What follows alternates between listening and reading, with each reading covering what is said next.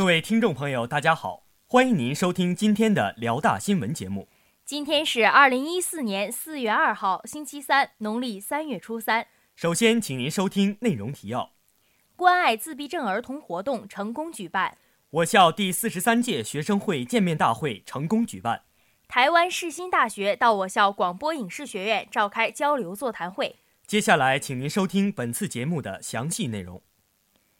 大学之声消息：三月二十九号早九点，由壹基金、沈阳小海龟自闭症训练中心等机构主办的“蓝色行动”准时开始。我校作为活动支持方之一，在润农协会与天骄社志愿者团队的主办下，于崇山校区举行了一系列活动。本次活动是为了响应即将到来的四月二号世界自闭症日，为了让大家增加对自闭症儿童的了解，给予他们精神上的支持与鼓励。活动全称为“二零一四蓝色行动”。今天不说话。本次活动分为校内与校外两个部分。校外以宣传活动为主，主办方为每一位参与宣传活动的同学准备了蓝气球、蓝丝带和口罩。同学们通过向路人发放传单的形式，提高了大家对自闭症的了解，用自身的宣传提高大家对自闭症儿童的关注。校内活动还包括蓝色趣味运动会，以运动的形式传递爱心。本次活动在十一点半结束，取得了很好的成果。很多同学驻足咨询，不少人选择亲自参与到活动中，为宣传出一份力。参与活动的同学表示，本次活动给了他一个了解自闭症儿童的机会，也给了自闭症儿童一个接触世界的机会。这不仅有利于自闭症儿童的康复，也有利于他们被社会所接纳。本台记者董小迪报道。大学之声消息：三月三十一号晚六点。第四十三届学生会见面大会在我校蒲河校区新大学生活动中心成功举办。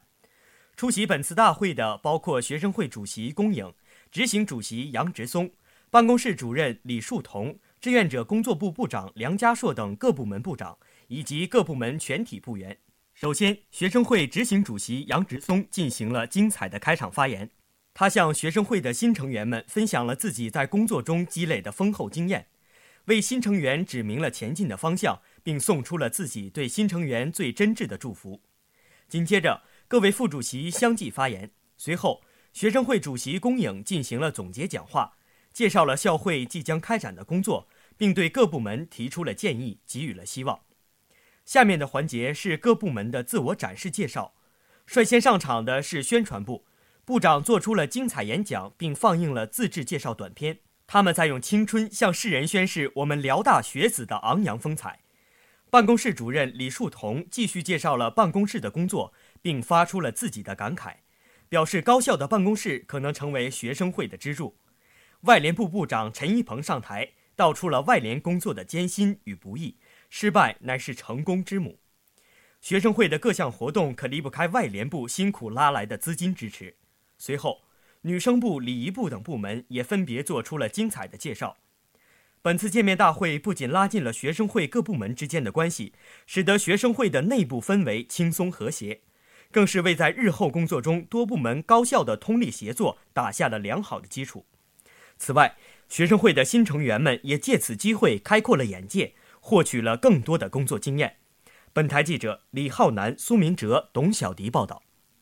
大学之声消息。四月一号，台湾世新大学在我校方圆楼召开交流座谈会。世新大学新闻传播学院院长陈清和博士、法学院院长朱柏松博士，我校广播影视学院院长耿中银教授及广播影视学院一三级全体学生参加了本次会议。会上，陈清和博士首先用一个短片介绍了世新大学的人文环境及校园风貌。陈清和博士指出，世新大学与辽宁大学一直以来保持着良好的交流学习。目前有四十余位辽宁大学学生在世新大学学习。紧接着，朱柏松博士进一步介绍了世新大学的课程设置及学术成就，并现场回答了部分同学的提问。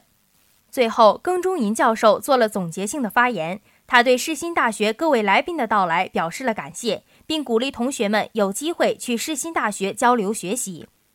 本次交流座谈会不仅让广播影视学院的同学进一步的了解了世新大学，更为两校之间友好的交流学习奠定了基础。本台记者苏明哲报道。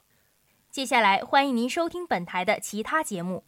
今天的节目就为您播放到这里。导播高碧涵、楚迪、任宇航，编辑肖厚，播音张蕊、王浩然。